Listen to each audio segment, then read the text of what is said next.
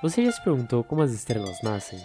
Elas nascem em grandes nuvens de gás e poeira cósmica, como a nebulosa de Orion, a 1500 anos-luz da Terra.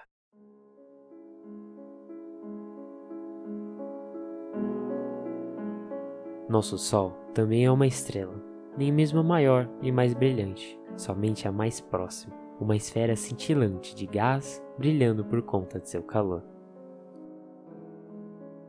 Os átomos são criados no interior das estrelas. Na maioria que vemos, núcleos de hidrogênio são comprimidos para formar núcleos de hélio.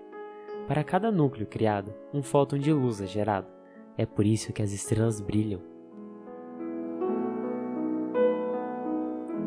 A superfície que vemos do nosso Sol está a 6 mil graus, mas em seu interior, na fornalha nuclear que gera sua luz, a temperatura é de 20 milhões de graus.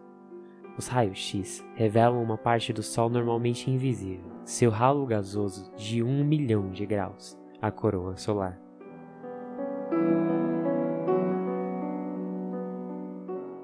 São chamados de manchas solares pontos com áreas mais frias e escuras do Sol. Elas estão relacionadas a grandes erupções de gás incandescente. Essas protuberâncias são guiadas em trajetórias determinadas pelo campo magnético do Sol. As áreas escuras do Sol vistas em raio-x são buracos na coroa solar, pelos quais fluem os prótons e elétrons do vento solar. Essas partículas carregadas passam pelos planetas rumo ao espaço interestelar. As atmosferas dos planetas são atingidas por esse vento. No nosso caso, o planeta Terra tem uma forte camada de atmosfera que nos protege de boa parte das partículas carregadas vindas do Sol. Tudo isso funciona perfeitamente como deve ser. Porém, nem todos os planetas têm a nossa sorte. Explosões estelares como as do Sol podem devastar atmosferas e até acabar com a mínima possibilidade que um planeta pode ter de evoluir e criar vida.